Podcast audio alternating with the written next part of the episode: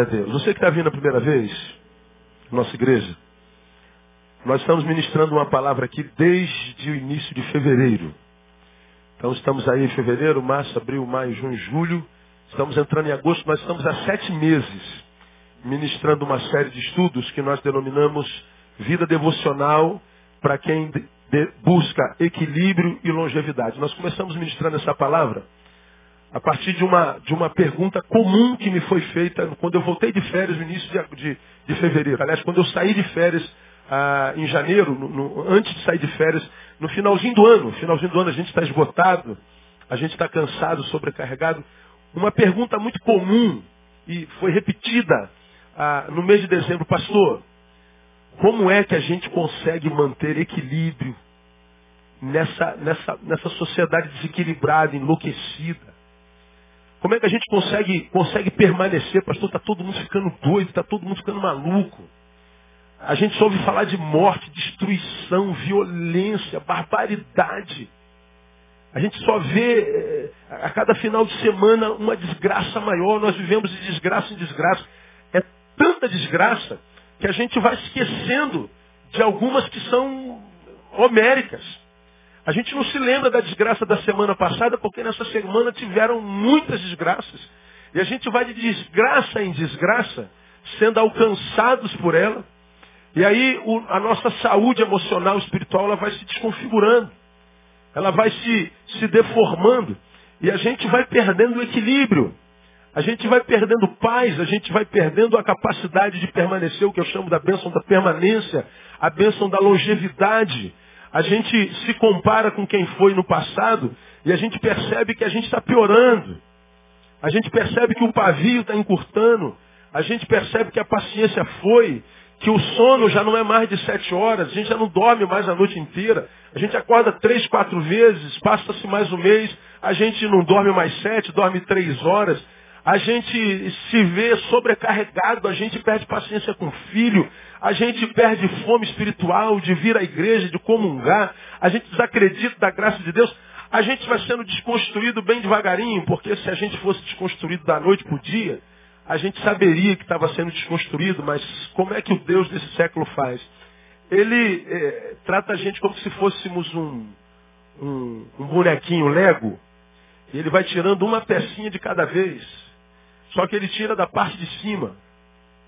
E ele vai tirando um pedacinho do nosso eu todo dia, dia após dia, e a gente nem sente que a gente está sendo desconstruído. Quando a gente muitas vezes percebe que adoeceu, às vezes é tarde demais. E a gente vê essa sociedade enlouquecida, pirada, doida, suicida, a respeito da qual eu falo toda manhã, todo domingo. Uma sociedade que está desistindo da vida, uma sociedade que está se envolvendo com tudo que é desgraçado, com tudo que é desgraça, ah, dá certo na sociedade. Tudo que é ruim pega. Tudo que é para o mal tem sucesso. Uma sociedade que é muito, muito destrutiva. Uma sociedade que se mata a si mesmo com uma forma muito brutal e, e, e rápida. Então nós vemos tanta, tanta desgraça, nós somos alvos de tanta informação maligna. Você liga a televisão, informação maldita. Você vai entrando na tua alma, você abre o jornal, entra na alma, você vai para a academia, tem sempre alguém, um aluno, um professor, e aconteceu uma desgraça na vida dele. Má notícia, má notícia, má informação, má informação. Isso tudo vai empanturrando o teu ser e a alegria vai fugindo. O medo vai entrando e as síndromes estão aí. Gente pirada, gente enlouquecida. Aí chega na segunda-feira, sobre fulano, surtou. Não há um dia que nós não temos a notícia de que alguém surtou. Não há um dia que a gente não tenha notícia de que alguém que já esteve aqui nesse altar, foi ministro de Deus na tua vida, apostatou. A gente fala que isso aconteceu, meu Deus, o que está vindo com a sociedade? Que loucura é essa que nós estamos vivendo? Bom, nós estamos vivendo esse que eu chamo de processo de coisificação do ser humano. O ser humano está cada vez mais desumano e cada vez mais coisificado. Coisa não se ama, coisa se usa. Nós não amamos as pessoas, usamos as pessoas e depois descartamos, jogamos fora como se fosse um pacote. E achamos que isso é bonito, mas a gente não percebe que também está sendo usado. E a gente não percebe que coisas não são abençoadas por amor. E a Bíblia diz: quando não há amor, nada serei. Quando não há amor, não há vida. Quando não há amor, não há equilíbrio. Quando não há amor, não há humanidade. Quando não há amor, não há. 1 Coríntios capítulo 13. Posso falar a língua dos anjos, dos homens, sou especialista em comunicação. Como eu já preguei sobre esse capítulo aqui, posso ser um homem ponte entre duas partes separadas pelo ódio e pela guerra. Então ele não sabe falar a língua desse aqui, por isso estão guerreando.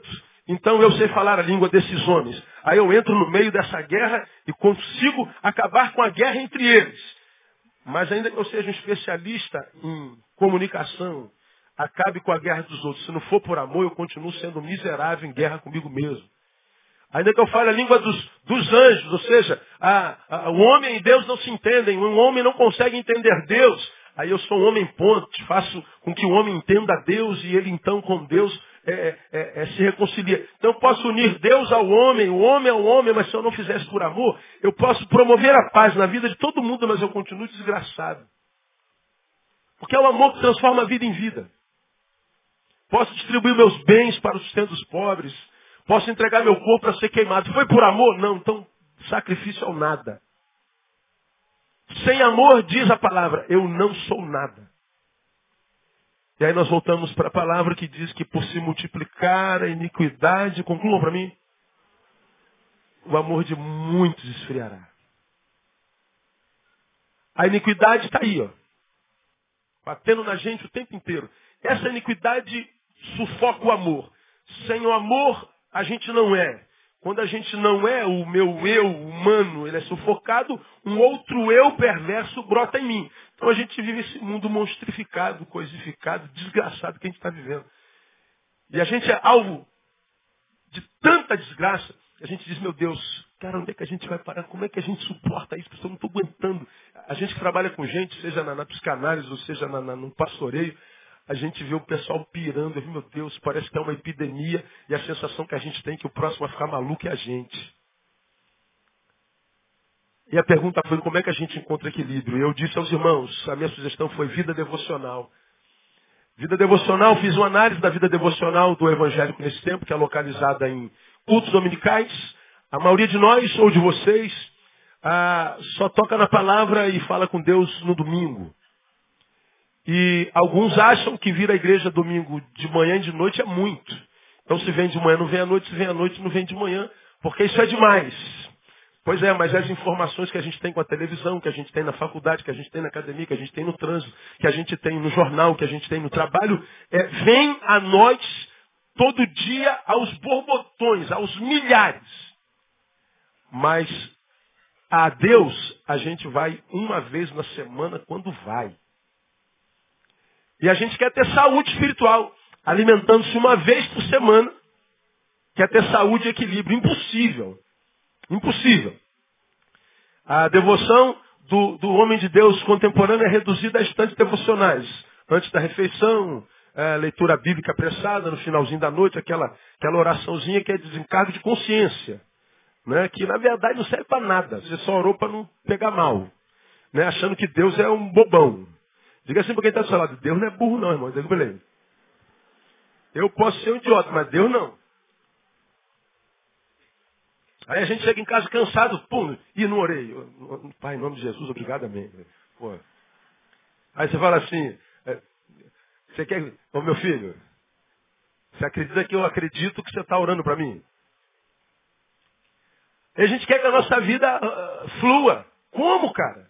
Não tem jeito. Ou então, o que mais acontece hoje? A gente não, não, não toca na palavra, na oração, não tem vida devocional, aí a nossa vida devocional fica a, a eventos e ajuntamentos eclesiásticos é, é, a campanha, e a campanha dos 70 pastores, dos 380, a campanha do sabonete com os elementos da Santíssima Trindade, a meia santa, o lenço santo, a gravata do apóstolo santo, o pedaço do cabelo do bispo primaz que é santos, e o sapato do, do, do Jesus II, do, do có Deus, e campanha das 90 semanas da vitória, das 360 sexta-feira da restituição, e a segunda-feira da posse, a sexta-feira da, da vitória, a quarta tremenda, a segunda de primeira, e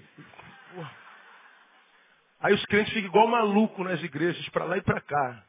Atrás da bênção, atrás dos poderosos e atrás da vitória. E tem um apóstolo ali que é uma bênção. E tem uma profetisa ali do coque que é uma bênção. E tem um profeta ali que é uma bênção. E ficam os crentes igual um barata tonta atrás da vitória.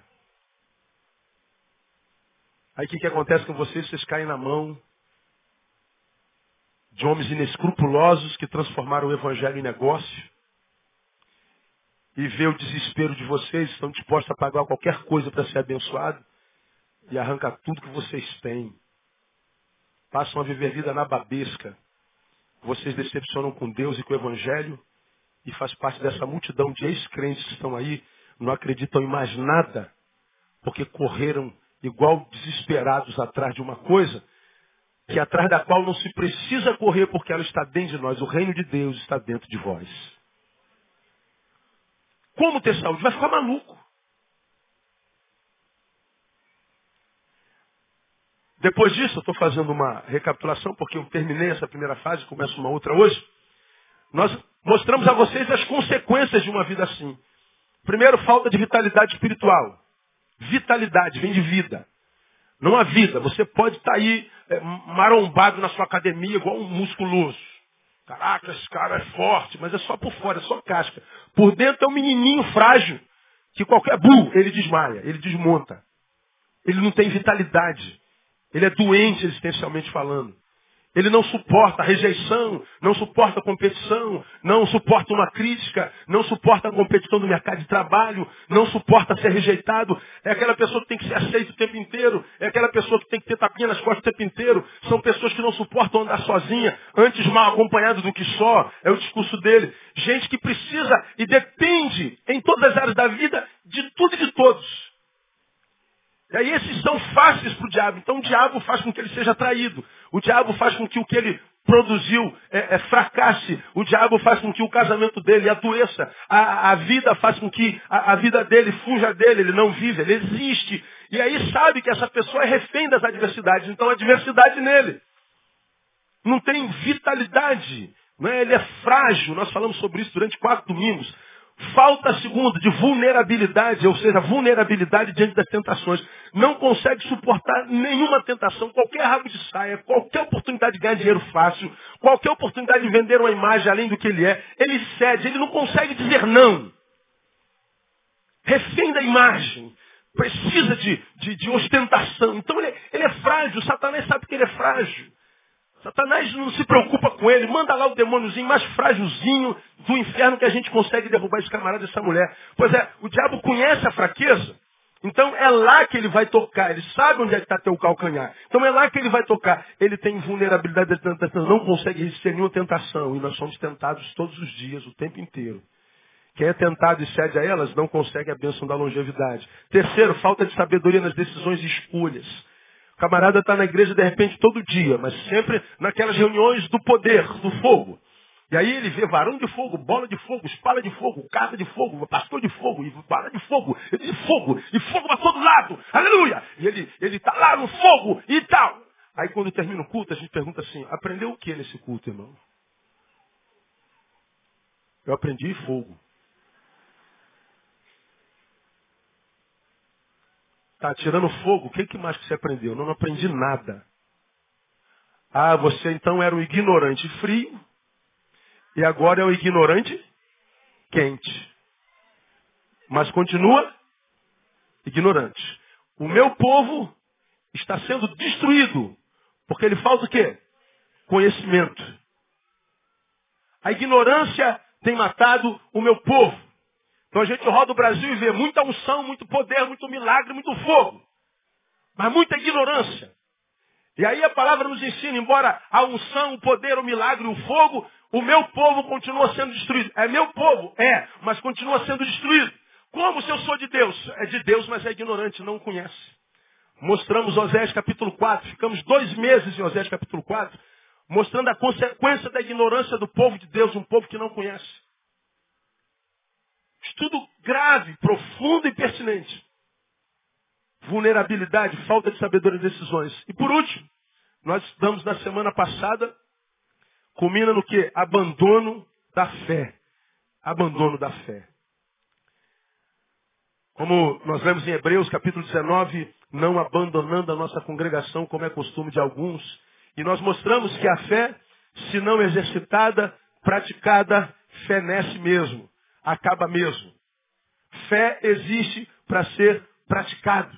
Nós falamos sobre isso na semana passada. Para mim, o sermão de domingo retrasado, passado foi congresso, foi o sermão mais importante que eu preguei esse ano. Se você puder pegar o sermão da manhã sem ser domingo passado que foi congresso, o outro pega. Abandono da fé. Porque eu falo sobre ah, ah, ah, um texto muito, muito sério em Tessalonicenses, que fala sobre o homem da perdição. O homem da perdição. Que, que estaria dentro da igreja.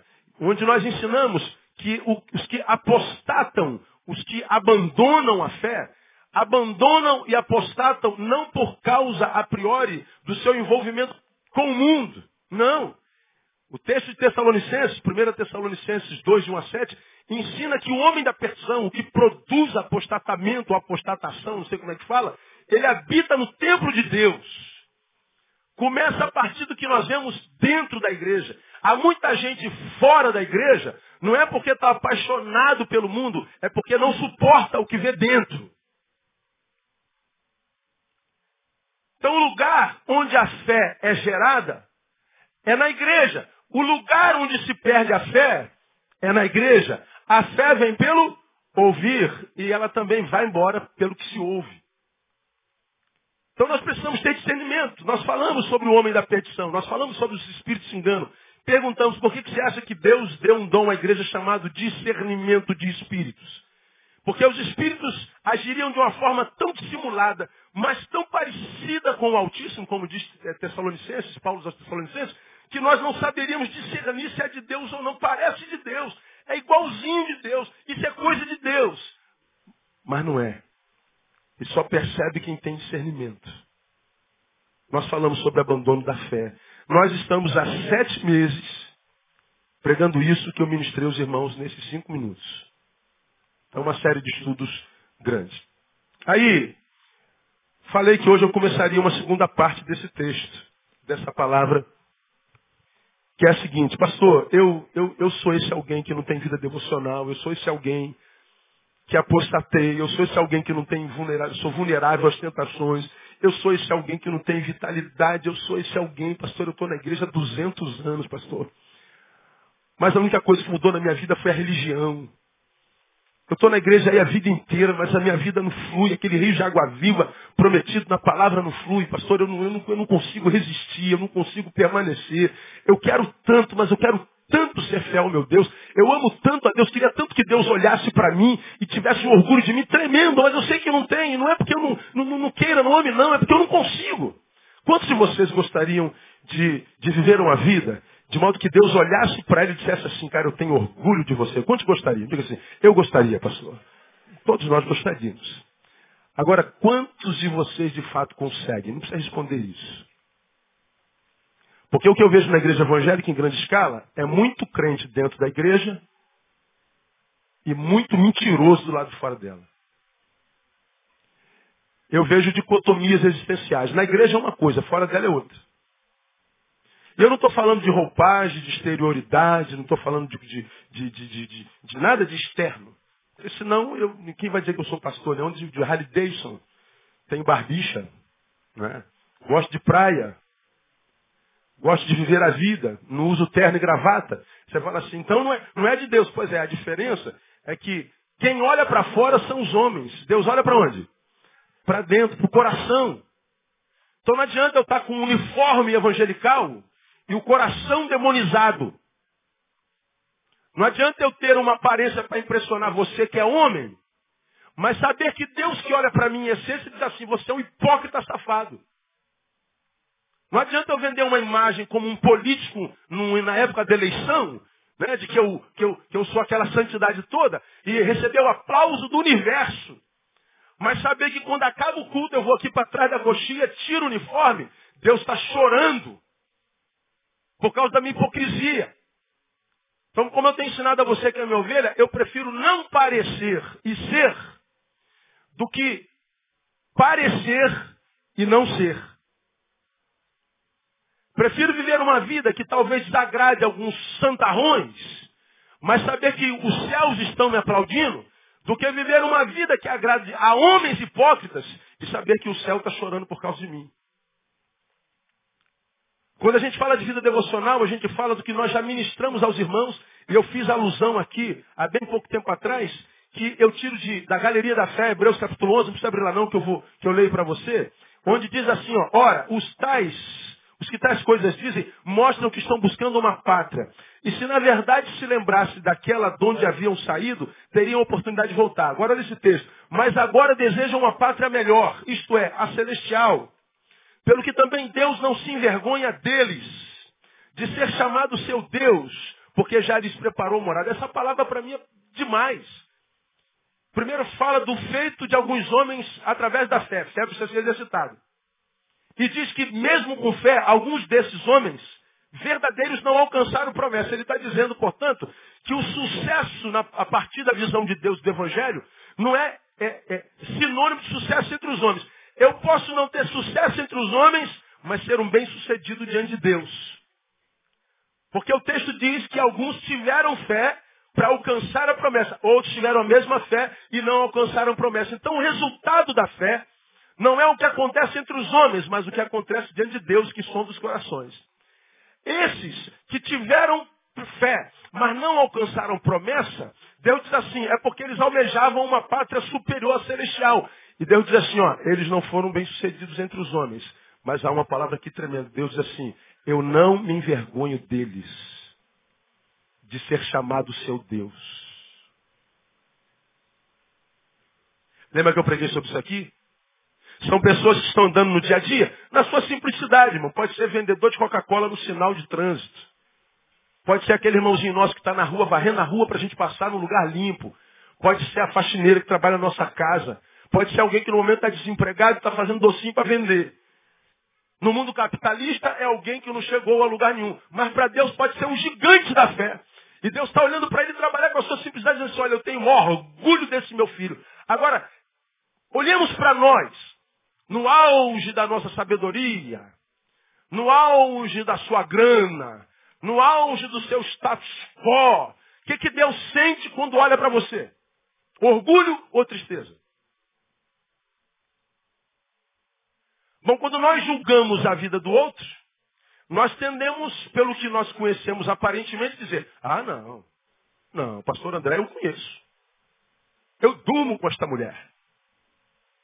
Aqui o pastor dorme com a ministra de louvor. E não é escândalo nenhum. É minha esposa. Aleluia, glória a Deus. 25 anos ano que vem, em nome de Jesus. Nós vamos viajar, amor, e vamos para Nova Iguaçu, não, brincadeira. Vamos, vamos, vamos para um lugar legal. Aí você fala assim, o que, que Deus sente quando olha para a pastora Andréia? Aí você fala assim, não, Deus se alegra muito, porque essa mulher é uma bênção. Essa mulher, rapaz, ela canta, essa mulher é amiga, é alegre. Isso é o que você conhece dela. Isso é o que você vê quando ela está aqui, quando ela está na rua. Isso é o que os teus olhos veem. Mas quando Deus olha para ela, não olha como você vê. Aí a gente olha outro crente que de repente mal vem à igreja, senta no último banco. Isso aí, isso aí Deus tem vergonha dele. Isso é o que você pensa.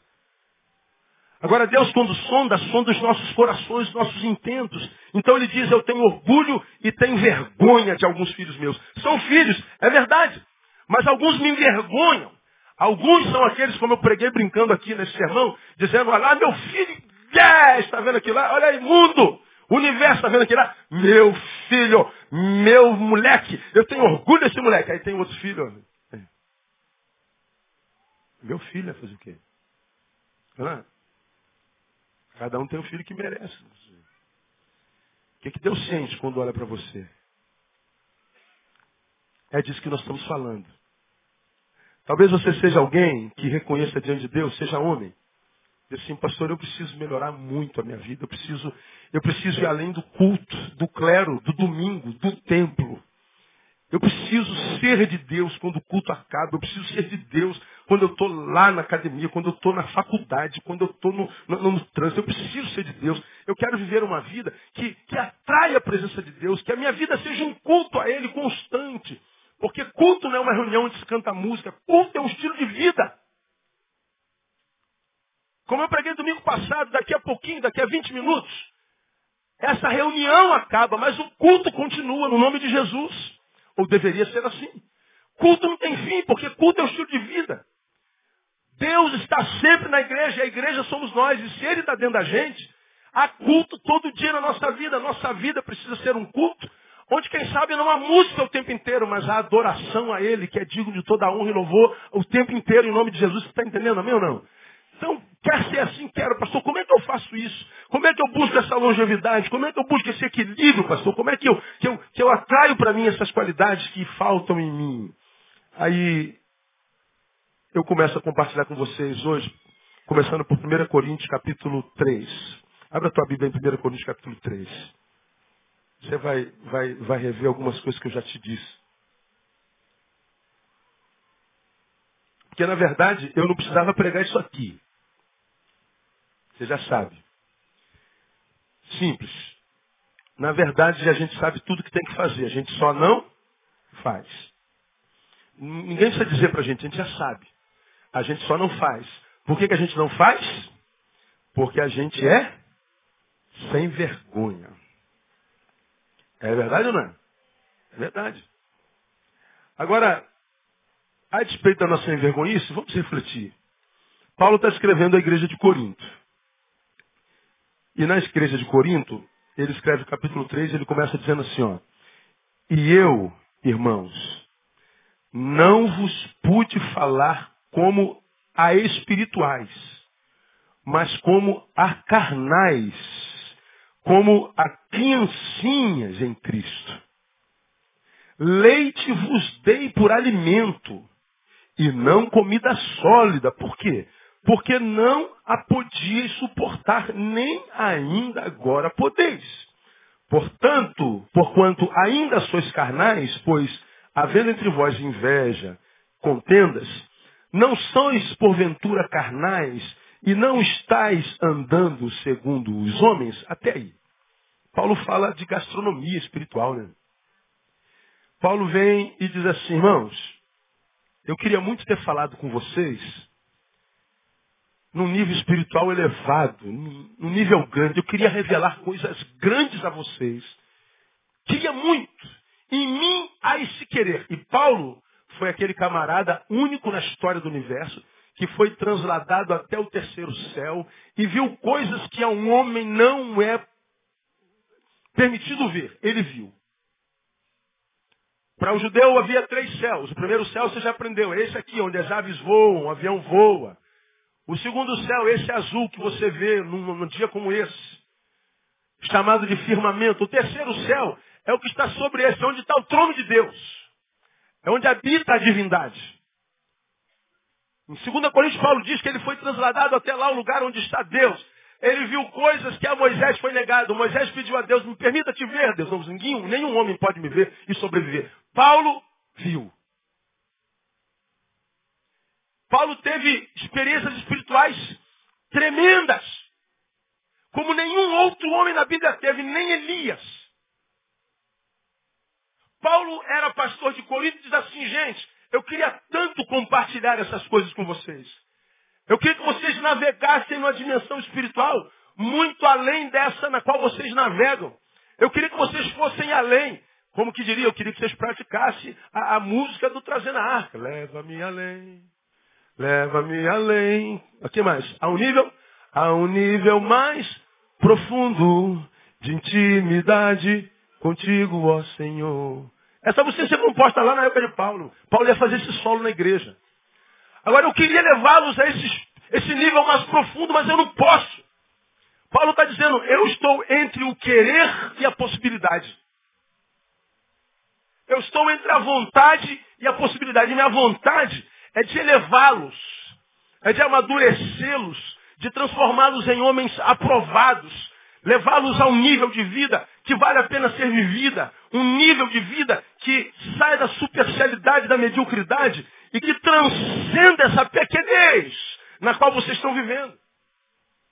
Portanto, Paulo está dizendo, há possibilidade de se viver uma vida que vale a pena. Há como viver nessa, nessa loucura que nós estamos vivendo sem enlouquecer.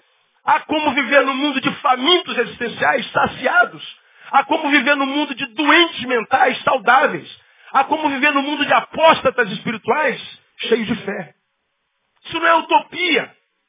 Isso não é discurso, é o que Paulo está dizendo aqui. Agora, por que, que não acontece com a maioria dos crentes que a gente conhece? Por que, que a gente está sempre discutindo os mesmos assuntos? Por que, que a gente está sempre nas mesmas picuinhas, nas mesmas bobagens, idiotices? Por que, que a gente não amadurece, não cresce? Por que, que a gente não faz como Paulo, preguei alguns domingos atrás, não assassina o menino que é dentro da gente, como Paulo fez? Quando eu era menino, eu falava com o menino, andava com o menino, pensava com o menino. Mas quando eu cheguei a ser homem, eu matei o menino que havia dentro de mim. Eu deixei as coisas de menino. Paulo está dizendo, eu fui para o nível superior.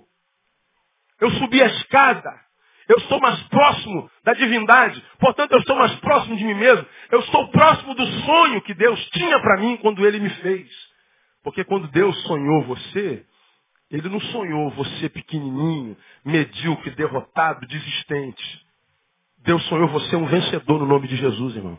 Deus, quando olha para você, não olha para o que você é, olha o que você pode ser na presença dele. Você pode ser literalmente um campeão no nome de Jesus. Dá uma catucada em alguém e fala assim, você foi criado campeão, irmão.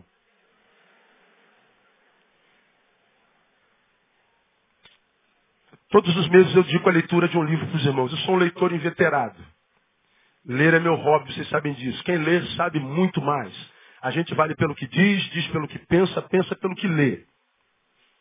Ler é bíblico. Todo domingo, todo ano, todo mês eu indico a leitura de um livro. Esse ano, esse mês, eu indiquei a leitura de um livro de Leonardo Boff que eu li em 1998, quando foi lançado, e reli agora, há menos de um mês.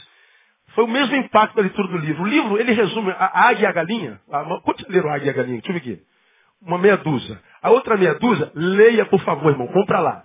É um livro antigo. A águia e a galinha. Eu não ganho um centavo para anunciar livro de ninguém aqui. Nem um centavo.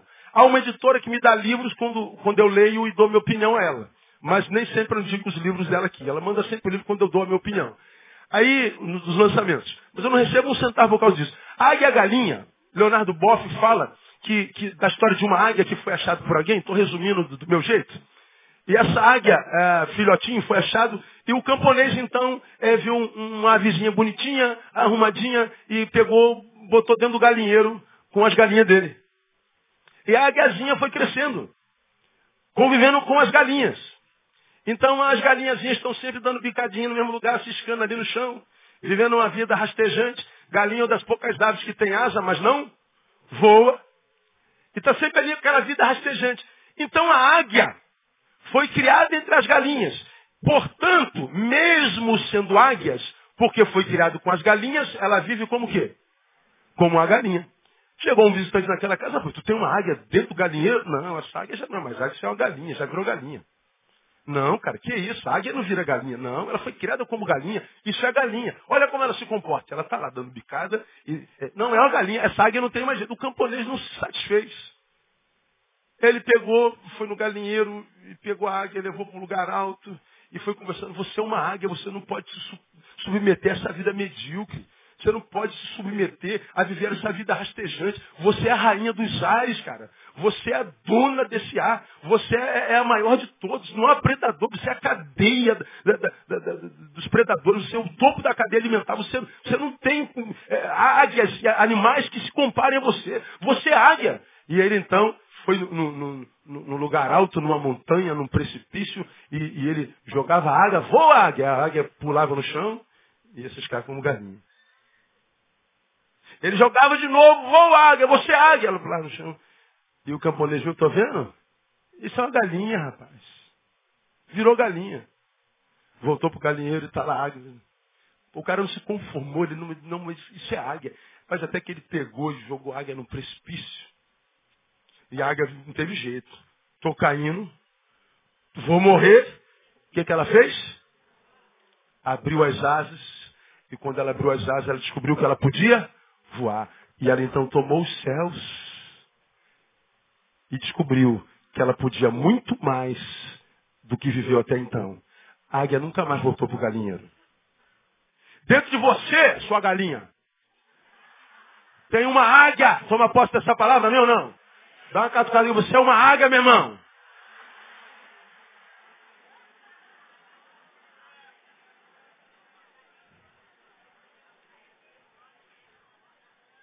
Agora, quantos nós fica comendo cisco do chão, com coisas pequenininhas, medíocres?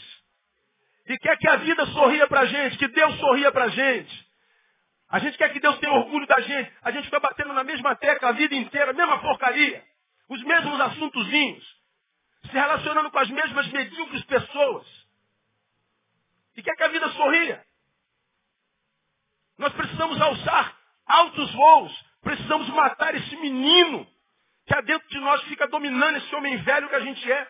Porque a pior coisa para um homem velho é ser dominado pelo menino novo que está dentro que se recusa a crescer.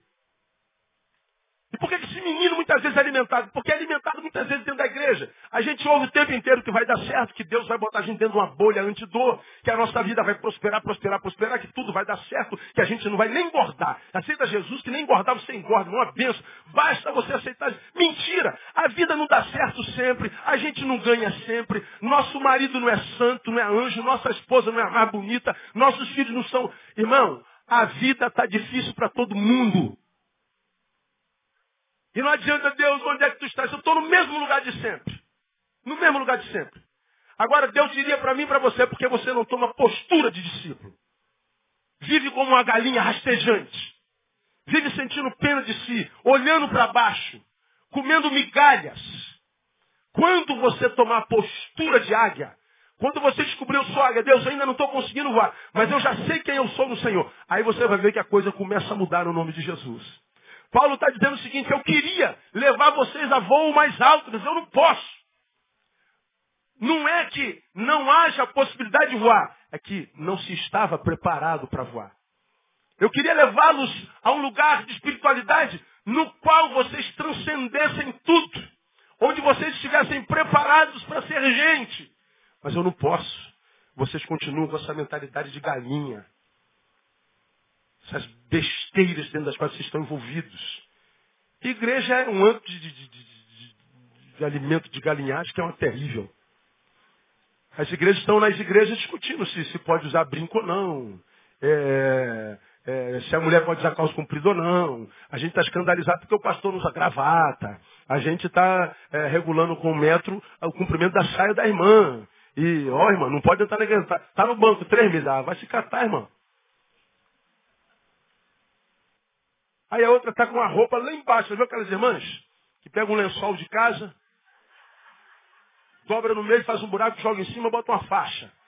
Diz assim, veja como eu sou santo. Por dentro, às vezes, está cheio de prostituição. Quando abre a boca, não libera graça na vida de ninguém. A espiritualidade é só dentro do templo. Só para impressionar gente. Agora, fora do templo, não abençoa ninguém. Vive aquela santidade que você já me ouviu falar aqui mil vezes. Santidade repelente. Só afasta as pessoas. Não é aquela santidade que atrai, santidade atraente. Nós precisamos viver uma vida, irmãos, humana, de tal forma saudável, que você se transforme numa pessoa, gente boa, sangue bom, que as pessoas tenham prazer em estar perto de você. Pessoas se sintam bem em estar perto de você. Como nós pregamos é, nesse mesmo estudo falando sobre hospitalidade. Hospitalidade vem de filoxenia, amor ao estranho. Está dizendo, meu filho, seja você uma fonte de amor. Ama até quem você não conhece. Não, não, ama. Não seja inimigo de ninguém, não, não, não amaldiçoe ninguém, não arrume briga com ninguém. No que depender de você, tem de paz com todo mundo. Seja você uma fonte de amor, ama até quem você não conhece. Aí falamos que a, a, hospitalidade no português dá raiz a duas outras palavras. Não tem como esquecer isso, você se lembra. A primeira palavra é hospital. Seja hospital. Quando ele diz sede hospitaleiro, seja também um hospital. O hospital é um lugar para onde a gente vai quando a gente quer ser curado. Então pessoas têm que vir a nós para ser curada. Nossa vida, quando vive uma espiritualidade saudável, é porque nós somos curados. Então pessoas vêm a nós para serem curadas. Nós somos o remédio e não a doença. Quantos crentes você conhece, irmão, que é só problema, cara? Ih, fulano chegou, vaza. Vaza porque problema, isso é problema. é acusador o tempo inteiro, mostrando pecado, jogando todo mundo no inferno o tempo inteiro. Seu ímpio, você vai para o inferno com essa roupa, com esse cabelo, com esse bigode, com essa barba. Você vai para o inferno. Que prazer que ele tem. Aí chega a babar quando fala que o outro vai para o inferno. Assim, ó. Ah, vai para o inferno. Aí a gente vê música, a gente joga o outro no inferno, aí canta, ainda bem que eu vou morar no céu. Conhece essa música? Primeira vez que eu essa música, eu falei, meu só o cara está dizendo assim, eu vou para o céu, o resto é tudo. Ainda, eu não, eu vou para o céu, aleluia. Que, que, que sabor é esse jogar os outros no inferno, cara? Quando uma pessoa vai para o inferno, você tinha que chorar. Você tinha que ir lá no inferno para tentar tirá-lo de lá. Esse é o papel da igreja. Agora a gente só se alegra com a alegria do outro quando a gente está bem conosco mesmo. Uma pessoa feliz adora ver pessoas felizes. E uma pessoa infeliz odeia ver gente infeliz, gente feliz. Uma pessoa infeliz que é parceiro para sua infelicidade. Então nós somos pessoas que sejamos cura. De hospitalidade vem hospital. De hospitalidade vem hospedaria. Hospedaria é o lugar para onde a gente vai quando a gente precisa descansar. Nós precisamos ser descanso das pessoas e não quem dá cansaço. É disso que Paulo está falando, Paulo, gente, eu quero levá-los a um nível superior. Eu quero tirá-los dessa terra na qual vocês estão plantados e se tornaram vítimas dela. Eu quero que vocês sejam cidadãos do céu, mas que vivem com a mente, cidadãos da terra, mas que vivam com a mente no céu, para que vocês possam transcender as dores da humanidade. Ser gente hoje dói. E essa loucura que a gente está vendo é exatamente a comprovação disso. A pessoa não suporta viver a vida de cara limpa. Então ela se mergulha na cachaça, no álcool. Ela não consegue viver de cara limpa. Então, craque em mim, cocaína em mim, êxtase em mim. Eu não consigo parar. Se eu parar, eu penso. Se eu penso, eu sofro. Então, o que, que, a gente faz hoje? Fazer o que hoje? O que, que, tem que fazer hoje? Ah, fazer eu não consigo. O que, que a gente vai fazer hoje? Olha, que eu vou fazer o que hoje? A gente não consegue mais parar, relaxar e viver. Parar para essa geração é um castigo. O irmão trabalha de segunda a sexta. Sábado não consegue ficar em casa parado. Aí tu vai pintar a caixa d'água, você vai é, matar o frango para almoço, você vai trocar as caixinhas de luz, você vai trocar o chuveiro, você vai consertar a televisão, vai mudar o móvel de lugar. E a gente fala assim, irmão, descansa um pouquinho. Não, você não gosta de ficar parado, não. Mas por que, que não? Você precisa parar um pouquinho. Senta um pouquinho para trocar uma ideia com a patroa. Ouça o coração dela. Veja que ela cortou meio centímetro de cabelo hoje, perceba? Ela tirou meio centímetro de cabelo. Você reparou? Tirou, tirou. E alguns a mulher tirou o cabelo que está aqui nas nádegas. E ela está com o cabelo igual o meu e o marido não vê.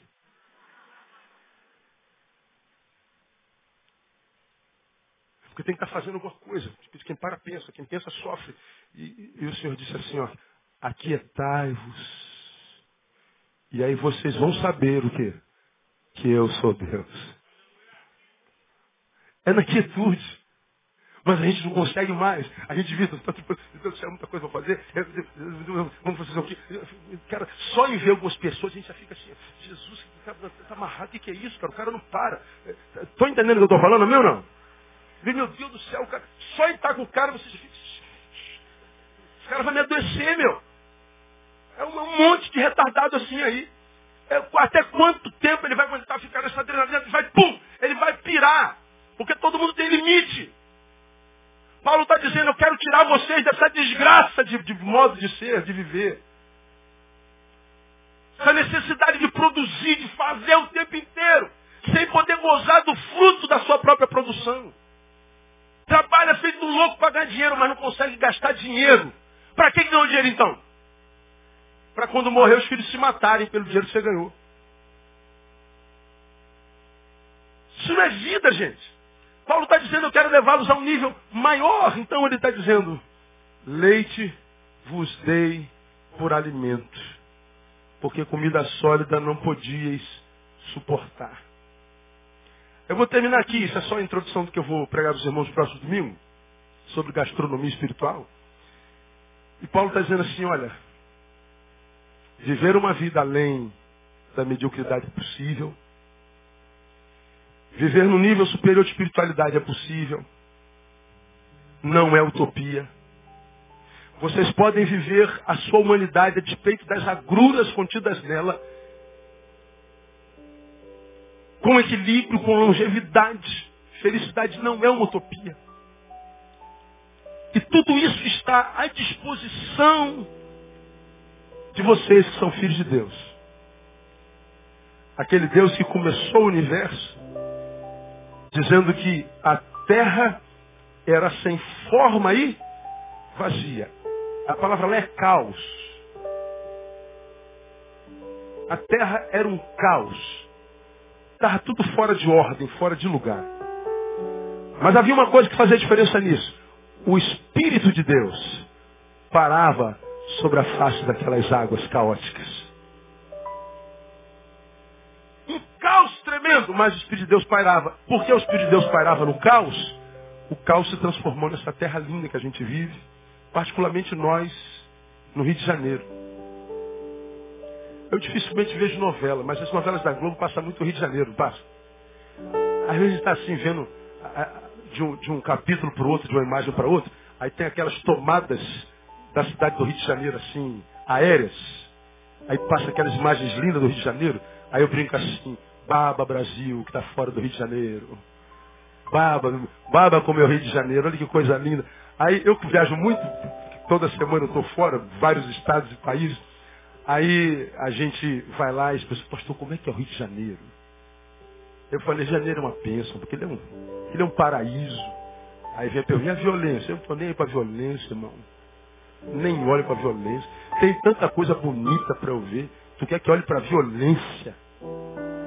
Tem tanta coisa bonita naquela cidade, tu quer que eu olhe para onde? Para o buraco da rua o tempo inteiro? Nada. Tem Cristo Redentor, tem o Pão de Açúcar, tem a Floresta da Tijuca, tem Realengo. Vai. Realengo é uma bênção, não é? Ah, bom. Pode aplaudir o seu Realengo aí, que é isso? Em nome de Jesus. Que é isso? Nosso caso aqui em Realengo está o lugar mais precioso para a maioria de vocês. Onde está a sua casa. Copacabana é lindo, mas a minha casa não está em Copacabana. A minha está na Taquara. A sua está onde? Onde está a sua casa? Ali um cantinho do céu para a tua vida, em nome de Jesus. Ah, a casa deles pode ter 15 quartos, o teu só tem umzinho. Mas a gente só dorme num quarto mesmo. E é naquele quarto no qual você descansa na presença de Deus, na é verdade? Quando a gente está vivendo essa vida, a gente tem, tem olhos espirituais. Lembra que eu falei, terminei a mensagem de hoje. Olhos espirituais, olhos carnais. Qual a diferença do olho espiritual para o olho carnal? Quem se lembra? Tem anos isso. Vamos lá. A gente pega, a gente pega uma, a gente pega uma mulher. Quem gosta de mulher aí? Ah, glória a Deus. Que bom. Eu também gosto. Aí tu pega uma mulher linda. Linda, magrinha. Sonho de vocês. Claro que como toda mulher tem dois quilos para perder. Não é verdade? Mas diferente de vocês é dois mesmo. Né? Aí a mulher está lá com aquele pernão, toda malhada, bonitona. Mas como disse uma daquelas ali da, da fazenda, eu estava passando na sala. Aí ela, eu ouvi assim, é, como é que ela falou? Eu sou só uma embalagem, eu sei disso. Eu sou só uma embalagem. Eu não sou valorizado pelo que tem dentro, pelo... eu sou uma embalagem, eles só olham para o lado de fora. É engraçado, a pessoa sabe disso e assume isso como status quo definitivo e quer ser feliz. Nada. A única felicidade que uma mulher dessa conhece é aquela felicidade que está nos olhos de vocês. Mas dentro ela não vai conhecer felicidade nunca, porque se permitiu ser só uma embalagem. Você não é só embalagem, irmão. Você é um ser precioso pelo qual Deus mandou Jesus morrer naquela cruz. E disse, tu és meu filho amado em quem me compraz. Isso é muito especial para Deus. Agora imaginemos essa mulher linda, que está diante do espelho. Está lá, ela tem um corpo que 99,9% das mulheres gostariam de ter. Mas ela olha para si no espelho e tem 1,70m de perfeição. O sonho de toda mulher. Aí quando ela vai se olhar de costa, ela tem uma tirinha aqui assim, ó, no fim das nádegas. Uma, como é o nome daquilo? Estriazinha. Pergunta a irmã que está você tem estria, irmã? Pergunta ela.